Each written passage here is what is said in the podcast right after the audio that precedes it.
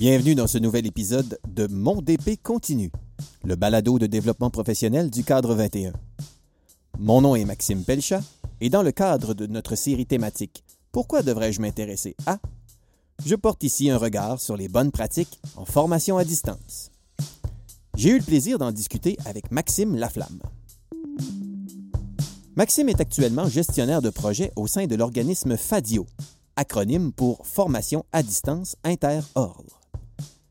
Enseignant au primaire de formation et cumulant de l'expérience comme conseiller pédagogique et ressources informatiques, il est passionné de l'éducation. À Fadio, Maxime s'est donné une triple mission. Faire connaître la formation à distance à un public plus large, amplifier la confiance des intervenants qui touchent de près ou de loin à la FAD, et partager son expertise sur les plans pédagogiques et technologiques avec l'ensemble des acteurs concernés. Avec tous les apprentissages réalisés à vitesse grand V dans les deux dernières années, quelle belle occasion de faire le point avec lui sur la question Pourquoi devrais-je m'intéresser aux bonnes pratiques en FAD Un grand plaisir euh, de discuter avec euh, mon homonyme, Maxime, Maxime Laflamme, euh, qui, qui est avec moi aujourd'hui pour parler de bonnes pratiques en formation à distance. Merci d'avoir accepté mon invitation, Maxime. Salut Maxime, ben, ça me fait tellement plaisir d'être euh, avec toi aujourd'hui pour, euh, pour discuter de bonnes pratiques en formation à distance. Euh, je pense qu'on va passer une belle demi-heure ensemble. Absolument. Puis regarde, on va commencer, on va sauter directement dans le vif du sujet. Puis j'aimerais ça, puisque là, toi, tu as vraiment les deux mains là-dedans au quotidien. Euh, on parle de formation à distance, enseignement à distance, puis là, il y a des nouveaux termes qui sont entrés dans le vocabulaire dans les deux dernières années, le, distanciel, le synchrone, l'asynchrone. Fait que si on commençait par se démêler un peu, comment tu pourrais un peu nous situer dans le vocabulaire relié justement à l'univers de la formation à distance? C'est pas facile, euh, Max, de se démêler dans tout ça. Je te dirais que la formation à distance en tant que telle existe hein, depuis, depuis, plusieurs années. Puis il n'y a pas de consensus encore au niveau de la définition. Mm-hmm. Chaque établissement d'enseignement supérieur a sa propre définition de la formation à distance.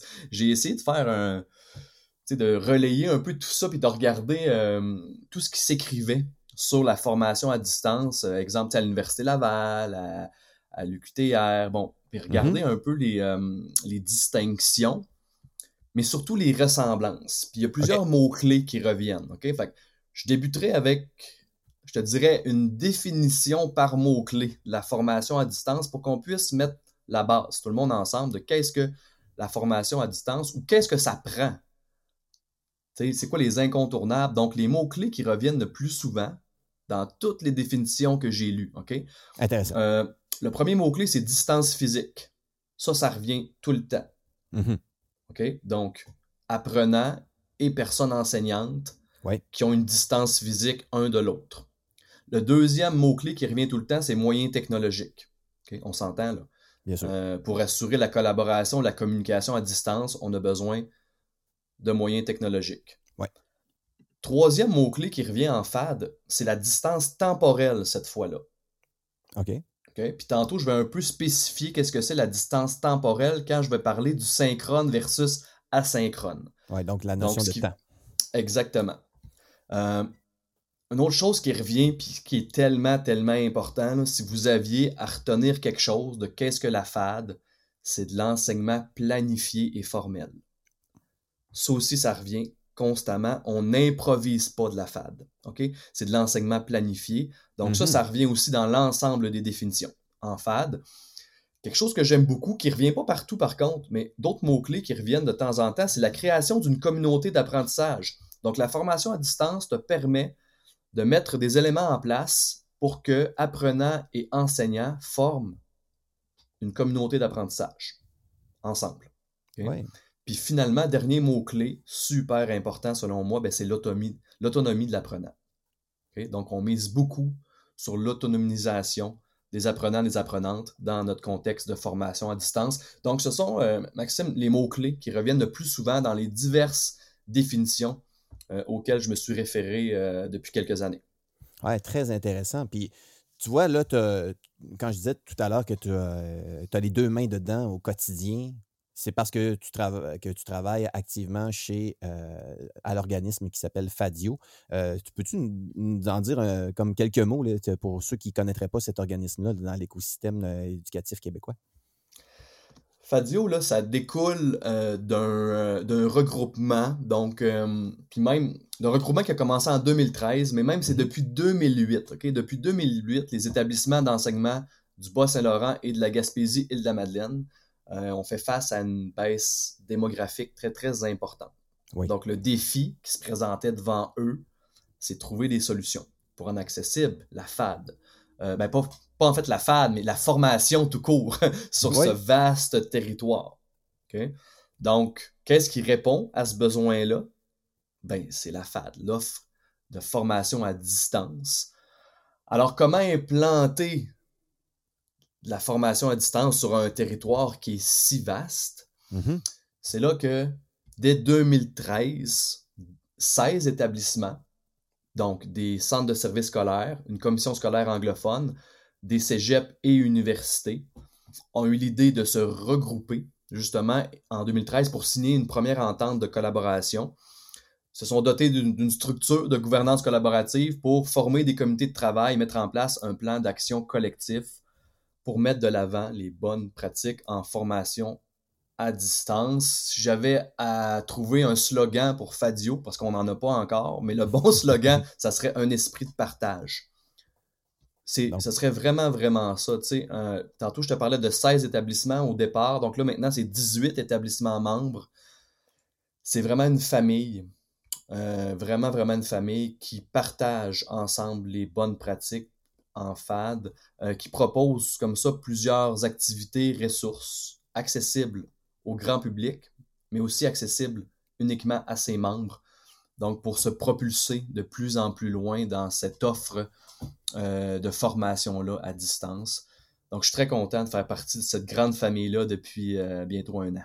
Oui, donc c'est vraiment pour répondre à un besoin concret sur le terrain qu'il s'est développé un regroupement euh, d'institutions pour dire on va être euh, on va à plus qu'une tête, on va être encore meilleur pour euh, pouvoir répondre à nos besoins respectifs sur nos territoires où sont où sont offerts nos services éducatifs. C'est exactement ça. Tous les aspects en fait de la formation à distance, que ce soit technique, pédagogique, techno-pédagogique ou organisationnel, sont abordés avec des experts chevronnés chez Fadio.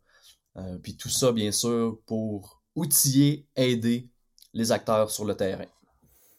Oui, cet esprit collaboratif-là, hein, c'est tellement important euh, en, éducation. Puis c'est un peu comme ça que bon, les chemins du cadre 21 puis de Fadio se sont croisés il y a déjà quelques années maintenant, parce que tout ça, ça, a, comme, euh, ça a comme émergé pré-pandémie, parce qu'on peut quasiment dire ça maintenant, hein, pré-pandémie. Euh, et qui a euh, eu euh, un projet de peut-être prendre l'expertise qui a été développée au cours des années sur le terrain par toutes les équipes pédagogiques qui sont dans ces différentes institutions-là, puis d'essayer d'encapsuler certains éléments dans des auto-formations pour pouvoir offrir ça justement à un public qui est encore plus, peut-être, qui est évidemment plus vaste. Puis clairement, ça a été, je pense, un, une clairvoyance alors qu'on savait même pas ce qui allait nous tomber dessus avec euh, en 2020 avec, euh, avec la pandémie et ses impacts sur le réseau scolaire. Euh, mais on, il y a eu justement le, développement d'une série d'auto-formations issues de l'expertise des gens de terrain de la FADIO. Exactement ça, Max. le contexte pandémique, je pense, a exacerbé les problèmes, les défis en formation à distance.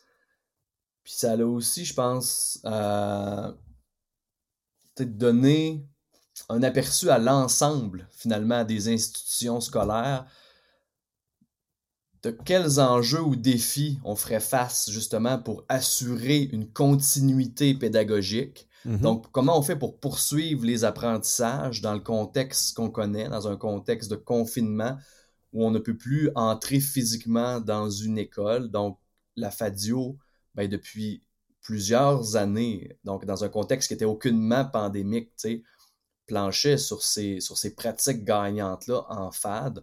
Donc, on en est venu à, comme tu dis, à cette collaboration-là, je pense, assez naturelle entre Cadre 21 et FADIO euh, pour mettre de l'avant cinq auto-formations avec l'expertise des gens du terrain de Fadio, euh, expertise en évaluation, Mhm. expertise en pédagogie active, Oui.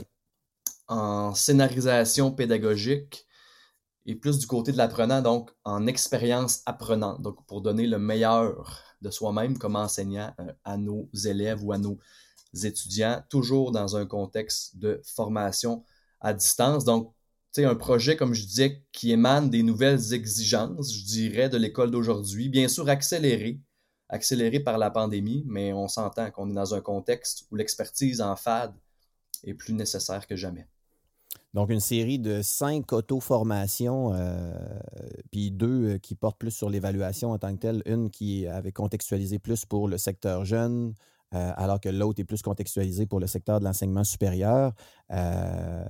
La pédagogie active et toutes les stratégies qu'on peut utiliser, la scénarisation pédagogique euh, pour pouvoir, parce que des fois, il faut bâtir quasiment de toutes pièces, dans le fond, euh, pour répondre à un besoin concret sur le terrain, euh, une, formation, un cours qui, qui, qui va se donner en formation à distance, puis qu'on qu'on veut qu'il soit le, mieux bâti. Puis comme tu l'as dit, euh, l'expérience apprenante, mettre les conditions gagnantes pour que les apprenants, donc euh, que les étudiants qui sont de l'autre côté euh, de l'écran vivent l'expérience d'apprentissage la plus significative dans les meilleures conditions possibles. Que finalement, c'est de, ça revient un peu à ce que tu nous disais au début, c'est que finalement, enseigner à distance, ça s'improvise pas. L'enseignement à distance ou la formation à distance, hein, parce qu'on entend souvent, puis je vais faire une petite parenthèse ici. Vas-y, vas-y. on, on entend souvent parler d'enseignement à distance euh, au secteur des jeunes. J'ai l'impression que c'est Ouais. plus ancré. Puis à l'enseignement supérieur, on entend beaucoup hein, les termes euh, formation à distance. Puis ce que je lisais, euh, la littérature ne distingue pas nécessairement les deux termes. Euh, le Conseil supérieur de l'éducation, dans son dernier rapport Oui. sur la formation à distance là, qui date de 2020, ne distingue pas les deux termes. Euh, puis l'Office de la langue euh, française propose vraiment d'utiliser les termes formation à distance pour englober, ouais, pour englober tout ça.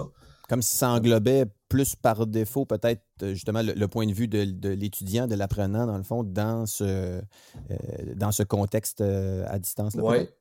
Ben, ça pourrait être une façon de le Mhm. voir, effectivement. Ah, certains, euh, hmm, certains, euh, certaines personnes que je côtoie, eux, font une distinction. Donc, tu sais, comme je disais, il n'y a pas de euh, définition claire hein, pour la FAD, de définition précise, en fait, ou de consensus, mais c'est un peu la même chose pour enseignement à distance versus formation à distance. Il y en a qui font une opposition entre les deux. Par exemple, que l'enseignement à distance, il y aurait moins de structure, moins réfléchi versus la formation à distance. Personnellement, je suis pas prêt à aller dans ce sens-là, mais certains le voient comme ça, parce que dans leur tête, l'enseignement à distance, c'est ce qui s'est vécu pendant la pandémie. Ouais, je Donc, comprends. en urgence d'agir. Mhm. En urgence d'agir. Ouais. Donc, on a fait de l'enseignement à distance. On n'a pas fait de la formation à distance pendant la pandémie, selon certains experts. Euh, mais d'autres experts vont te dire que tout ça, ça s'appelle de la formation à distance. Mais au final, ce que tu nous rappelles, dans le fond, c'est que euh, pour qu'on vive une expérience d'apprentissage signifiante, euh, ça ne s'improvise pas. là. Il, y a, il y a vraiment une, il y a une préparation, il y a des stratégies, il y a des pratiques qui euh, ont démontré, dans le fond, que ça, ça fonctionne bien dans un contexte à distance. Ben, c'est exactement ça. Puis c'est, c'est exactement les sujets de nos, cinq auto-formations. Ces auto-formations-là servent à réfléchir, servent à se préparer, à en apprendre plus justement en amont sur les bonnes pratiques à mettre en place en formation à distance. Donc, tous ceux et celles, en fait, tous les, enseignants qui ont vécu de l'enseignement à distance, notre ministre de l'Éducation, Maxime, si tu te souviens, nous disait faut être prêt en 24 heures. faut se retourner de bord en 24 heures. Ouais. Parce que je sais pas si tu te souviens de ce message-là qui avait, qui avait passé dans les médias. Mm. Ça l'avait un peu alerté les enseignants de dire Waouh, c'est stressant, là. Oui. Qu'en 24 heures, je sois prêt à enseigner à distance. On s'entend-tu que le niveau de préparation, de réflexion est faible en 24 heures? On s'entend là. Donc, on était en mode, en mode urgence, je dirais même en mode survie. je parlerais de mode survie même. Donc, selon moi, on a fait notre gros possible. On a fait des ponts, ben, en fait, pas des ponts, mais des bons, des bons de géants en enseignement à distance, en collaboration, communication à distance. Mais de dire qu'on a fait de la formation à distance euh, réfléchie et formelle, je ne serais pas prêt à dire ça. Parce qu'il y a tellement un long processus derrière l'élaboration, la création, la scénarisation de la formation à distance que c'est impossible qu'en 24 heures, un enseignant puisse intégrer tout ça puis être à l'aise de faire de la formation à distance.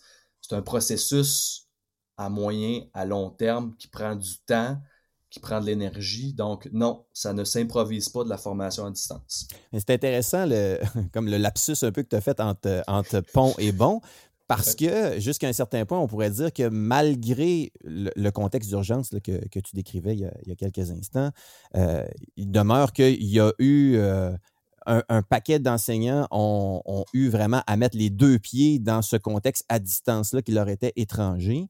Euh, ils ont pu faire des, essais et erreurs, ajuster des choses parce que évidemment ça s'est ça, ça, étiré dans le temps. Mais là, on, on, on peut dire que dans le fond, il y a là des pratiques qui, existent en présence qui peuvent être reportées dans un contexte à distance, mais d'autres vraiment pas. Et il y a aussi le, contraire, que, des, bonnes stratégies pour faire un, de la formation à distance qui est, efficace, qui est, euh, qui est intéressante, qui est stimulante, qui est engageante, ben ça peut aussi être utilisé dans un contexte plus classique en présence. Euh, fait que toi, est-ce que tu as vu justement se matérialiser là, finalement, ce pont-là entre le, présentiel puis le distanciel? Mais il y a beaucoup de ponts qui se sont faits effectivement, puis la pandémie, on le répétera jamais assez, mais ça ça a accéléré beaucoup de choses de façon positive, je te dirais. des fois, on se sent mal à l'aise de dire qu'il y a eu du positif qui ressort de ça, mais je pense qu'il ne faut pas être gêné de le dire. En éducation, il y a du positif qui est ressorti de ça. Puis on s'entend que même avant la pandémie, c'était de plus en plus rare que des cours en présentiel se donnaient sans aucune ressource technologique. Mm-hmm. Oui, il y en a encore, l'enseignement magistral ou autre type d'enseignement qui pouvait se faire sans ressources techno, ça existe encore. Puis ça va continuer à exister. Ah, convaincu. Mais je suis quand même pas mal convaincu également que c'est quand même de plus en plus rare que les classes ne disposent pas de ressources technologiques pour favoriser les apprentissages. Mm Bien sûr, ces ressources-là peuvent servir dans une pédagogie qui est plus traditionnelle ou se combiner avec une pédagogie un peu plus hybride. Parce qu'on voit beaucoup ça. Classe inversée, par exemple, où on, a affaire à des pédagogies qui sont un peu plus hybrides, donc appuyées par euh, différentes ressources euh, pédago-numériques. Mmh. Et aussi la question de temps, tu parlais tout à l'heure sur euh, l'aspect de l'aspect de temps de synchrone à synchrone. L'exemple de, la classe inversée nous permet de faire ça dans un contexte plus traditionnel et pas nécessairement en formation à distance à 100 ben voilà, voilà. Donc, on peut vraiment. Euh, tu sais, la vidéo, les jeunes adorent consommer de la vidéo, créer de la vidéo. Donc, on se sert de mécanismes, de dispositifs que les jeunes adorent pour les faire apprendre à distance ou non. C'est ça. Et c'est toujours l'intention pédagogique qui nous guide au début. Euh, puis, Bien euh, sûr. Puis, je trouvais ça particulièrement intéressant euh, de travailler dans, les contenus de, cette série d'auto-formation-là. Notamment, je pense aux deux auto-formations qui, qui touchent l'évaluation, démarche évaluative puis tâche évaluative, où est-ce qu'il y a des grands principes d'évaluation qui sont très pertinents dans un contexte en présence, tout comme dans un contexte à distance aussi. Il y a, des éléments phares là, qui, qui, qui sont juste comme quasiment on pourrait dire, universel dans euh, de bonnes pratiques euh, enseignantes. Bien, absolument. Puis, moi, j'ai pu le constater euh, dans divers établissements. oui, il y en a plusieurs qui, qui planchaient sur de la FAD depuis longtemps, mais qui ont aussi vécu les deux, façons, les, deux façons de travailler finalement, qui, se sont retrouvés obligatoirement à distance euh, puis qui ont mené vraiment à bien des projets magnifiques. Je pense au Cégep de Matane, par exemple, qui a travaillé sur un, projet de coach techno-pédagogique en FAD. Donc, ils ont vraiment créé, ils ont mis de l'avant une nouvelle ressource, quelqu'un qui est là à temps plein pour accompagner personnel enseignant et apprenant euh, en formation à distance. Ils se sont bien rendus compte qu'il y avait beaucoup, beaucoup d'enjeux, beaucoup de défis techno-pédagogiques. Euh, parce que oui, tu peux maîtriser à la perfection ta pédagogie, euh, être le meilleur prof du monde, mais quand tu arrives à distance, ouf, c'est un autre monde à gérer. Tu ne peux pas reproduire ce que tu faisais en présence, avec tes élèves, tes, étudiants à distance. Donc, ce coach techno-pédagogique-là euh, était là pour supporter, aider, outiller les enseignants. Donc, ça, c'est un des projets, wow, que j'ai vu sur le terrain. Il y en a d'autres aussi. Tu as probablement vu passer, euh, Max, dans les, dans les médias, le fameux Lightboard. Oui. Euh, ça a fait vraiment... Beaucoup, hein. Ouais, mais le Lightboard, ça, ça date de 2015. Donc, avant avant le contexte pandémique. Mm-hmm. À l'UCAR, il l'appelle le Learning Glass. Euh, donc, euh, il y avait un projet aussi, tu sais, qui... Euh, donc, ils ont fait un genre de, recherche pour... Oui, ils ont, conçu ces Learning Glass-là, mais ils en, ont, ils en ont testé, ils ont documenté justement pour soutenir, donc, comme support visuel un peu. Donc, ils soutiennent l'enseignement à distance. Donc, ce sont des capsules vidéo qui sont faits avec le Learning Glass hein, aussi. Donc, c'est un autre bel exemple qu'on a pu voir euh, de ce qui a pu être fait. Donc, pour toujours en pensant à rendre les élèves actifs dans leurs apprentissages, même à distance. Donc, ce sont des, euh, dispositifs ou des mécanismes qu'on peut retrouver, entre autres, dans notre auto-formation euh, pédagogie active. Puis, tu sais, des exemples comme ça, il y en a plein d'établissements qui se sont servis de la technologie, que ça soit, euh, ben, tu sais, parce que là, on était avec Microsoft mur à mur dans les établissements d'enseignement supérieur ou avec Moodle. Donc, ils se sont servis de ça, par exemple.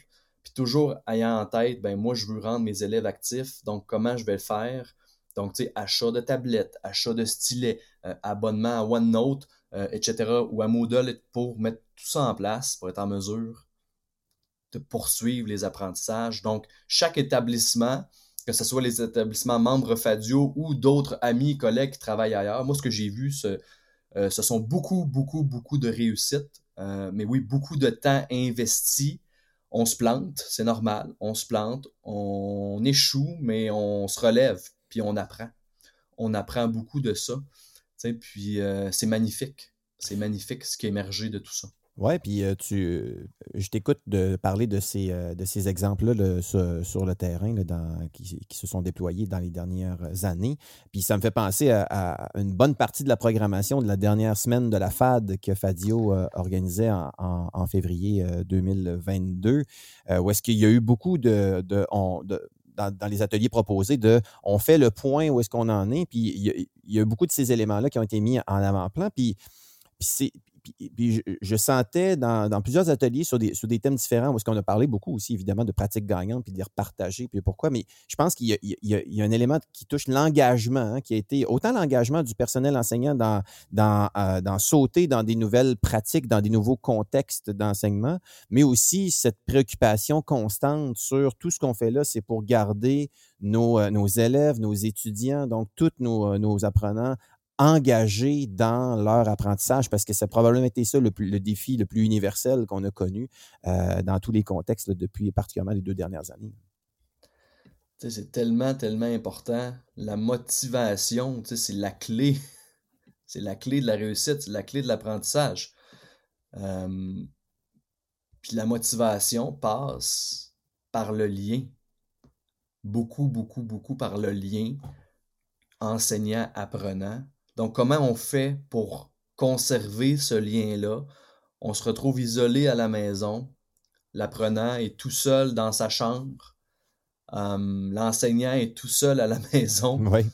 Donc, on veut conserver ce lien-là. Il y a eu une multitude d'idées puis de, de façons mises de l'avant qui ont super bien fonctionné, puis on a passé à travers. On, a réussi. Il y a eu des écueils, bien sûr, des, vagues. Euh, ça n'a pas été facile, mais on a réussi euh, à passer à travers, à conserver ce lien-là. Selon moi, c'est le facteur de réussite numéro un dans, des, dans tout contexte, finalement, d'ambiguïté. Ce contexte-là euh, de confinement est un très, très gros contexte d'ambiguïté puis je pense que ceux et celles qui s'en sont le mieux sortis, c'est ceux et celles qui ont réussi à trouver des dispositifs pour conserver des liens forts avec euh, leurs élèves puis leurs étudiants pour les impliquer, continuer à les impliquer, continuer la collaboration, continuer l'interaction, continuer à leur donner de la rétroaction aussi. C'est tellement, tellement important pour finalement conserver cette motivation-là au maximum. Puis je, dis pas que tout est, tout est parfait, tout est rose. Là. Je le sais très, très bien que ça a été, ça a été difficile. Mais tous ensemble, on a réussi à, passer au travers, puis on, en sort grandi, puis plus fort pour l'avenir. Donc en 2022, on a encore plus de ressources sous la main pour, euh, pour, euh, pour s'alimenter en, en pratique gagnante, pour, euh, pour intégrer euh, des éléments qui sont relatifs à la formation à distance dans notre enseignement, dans, nos, euh, dans notre relation d'apprentissage avec, euh, avec nos élèves, avec nos étudiants. puis justement, là, on parlait de, tout ce qui s'est de, de, la programmation super intéressante qu'il y a eu en février 2022 autour de la semaine de la FAD. y a-tu euh, si, quelqu'un est intéressé à creuser un petit peu plus loin de, ce côté-là, euh, tu les dirigerais vers où pour, euh, continuer de s'alimenter au-delà de, nos cinq auto-formations qu'on a faites en partenariat? Qu'est-ce que tu suggérais d'aller fouiller au sujet de la formation à distance? C'est sûr que d'emblée comme ça, je vous suggérerais, puis je ne veux pas nécessairement trop prêcher pour ma paroisse, mais c'est clair que je vous suggère les ressources de Fadio. Ce sont des ressources interordres en plus. Mm-hmm. Euh, donc, vous enseignez euh, du primaire jusqu'à l'université. Vous allez retrouver sur la plateforme web de Fadio une tonne de ressources euh, gratuites pour l'ensemble des acteurs en éducation. Puis une de ces ressources-là que j'aime particulièrement se nomme les Recto Verso. Recto Verso, c'est un groupe donc de réflexion qui s'appelle le Comité Qualité FAD qui travaillent sur l'amélioration continue des pratiques euh, en FAD, justement, puis ont créé des aides-mémoires pour faciliter l'implantation, le contrôle et le développement de la FAD dans les établissements d'enseignement. À date, on en a trois de ces aides-mémoires-là sur trois, trois, thématiques différentes. Vous pouvez aller les consulter sur euh, le site de fadio.net. Belle ressource. C'est une des ressources de Fadio, mais il y en a plusieurs. Que vous soyez débutant, intermédiaire avancé avec les, euh, technologies ou euh, la formation à distance, vous allez retrouver quelque chose pour vous euh, aider. Puis, tu sais, Max, on a aussi un partenaire commun qui est le REFAD. je vous suggère aussi d'aller jeter un œil à leurs activités de perfectionnement.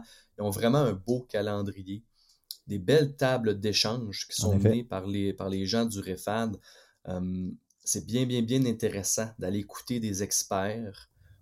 Euh, oui, des chercheurs, mais oui, des praticiens, des gens sur le terrain. Donc, on met tout ce beau monde, puis des étudiants. faut pas que je l'oublie, des étudiants aussi. On met tout ce beau monde-là ensemble, puis on les écoute, euh, puis on grandit avec eux autres. Puis c'est vraiment, vraiment pertinent ce qu'ils font euh, au REFAD. Donc, ça serait mes deux ressources, tu sais, euh, le REFAD, c'est un peu plus pour l'enseignement supérieur. Euh, le Fadio, c'est très, très interordre. Euh, allez voir le récit aussi, tout ce que le récit ont fait. Oui, il y a un récit de la formation à distance, effectivement. Oui, tout ce que le récit de la formation à distance a fait dans les derniers mois, c'est assez exceptionnel ce qu'ils ont fait avec le, Moodle. Ils ont vraiment créé de toutes pièces des, ben, c'est des cours en ligne au complet. Mm-hmm. Donc, les cours qui sont euh, sanctionnables, euh, ils ont créé en ligne pour les faire de A à Z euh, à distance. Donc, ça aussi, c'est très, très, très intéressant d'aller acheter un œil là-dedans. Donc, on ne manque pas de ressources, Max. Depuis deux ans, il s'en est créé des ressources, il s'en est donné de la formation. donc, c'est assez merveilleux de voir l'écosystème québécois à quel point on s'est retroussé les manches, puis on a travaillé fort pour s'en sortir. Puis regarde où est-ce qu'on est rendu en ce moment. Euh, c'est extraordinaire de voir tout ce qui s'est fait. Ça nous aide à, nous propulser en avant puis de sentir que justement, là, c'est avec le numérique qui, qui, qui, qui, prend position euh, dans toutes les sphères de, la société, que même d'un point de vue scolaire, on est capable de, justement de voir les intégrations possibles, que ce soit justement dans, dans, un, dans de la formation purement à distance, tout comme on l'a dit au fil de la conversation, qu'on intègre des éléments issus de la formation à distance dans euh, un contexte plus traditionnel aussi. Euh, super intéressant, comme toujours, euh, Maxime, de, discuter avec toi, puis particulièrement de ce sujet-là, comme je disais en, en, début de conversation, dans lequel tu baignes au quotidien. Alors, je te remercie énormément d'avoir accepté mon invitation de répondre à cette question. Ce fut un grand plaisir, Maxime. À bientôt. Pourquoi devrais-je m'intéresser aux bonnes pratiques en FAD? Cet entretien avec Maxime Laflamme nous a révélé que plusieurs de ces bonnes pratiques sont tout à fait transférables dans les différents contextes d'enseignement, autant pour ceux et celles qui œuvrent en formation à distance que pour l'intégration du numérique dans un contexte d'enseignement en présence. La communauté enseignante bénéficie grandement de ce partage d'expertise toujours au bénéfice de l'expérience d'apprentissage des élèves. Pour passer à l'action, je vous invite à jeter un coup d'œil du côté des cinq auto-formations de l'axe Formation à distance, développé avec l'équipe de Fadio, avec le soutien des ministères de l'Éducation et de l'Enseignement supérieur du Québec, et disponible à cadre21.org. Vous y retrouverez tâches évaluatives en formation à distance destinées à l'enseignement supérieur, démarches évaluatives contextualisé pour les secteurs primaires et secondaires de la formation professionnelle et de la formation générale aux adultes. Vous y retrouverez également pédagogie active en FAD, scénarisation pédagogique en FAD et finalement expérience apprenante en FAD. Si ce n'est pas déjà fait, abonnez-vous à notre infolettre et suivez-nous sur les réseaux sociaux pour connaître nos nouveautés, dont les prochains épisodes du balado Mon DP continue. D'ici là, bon développement professionnel et à bientôt.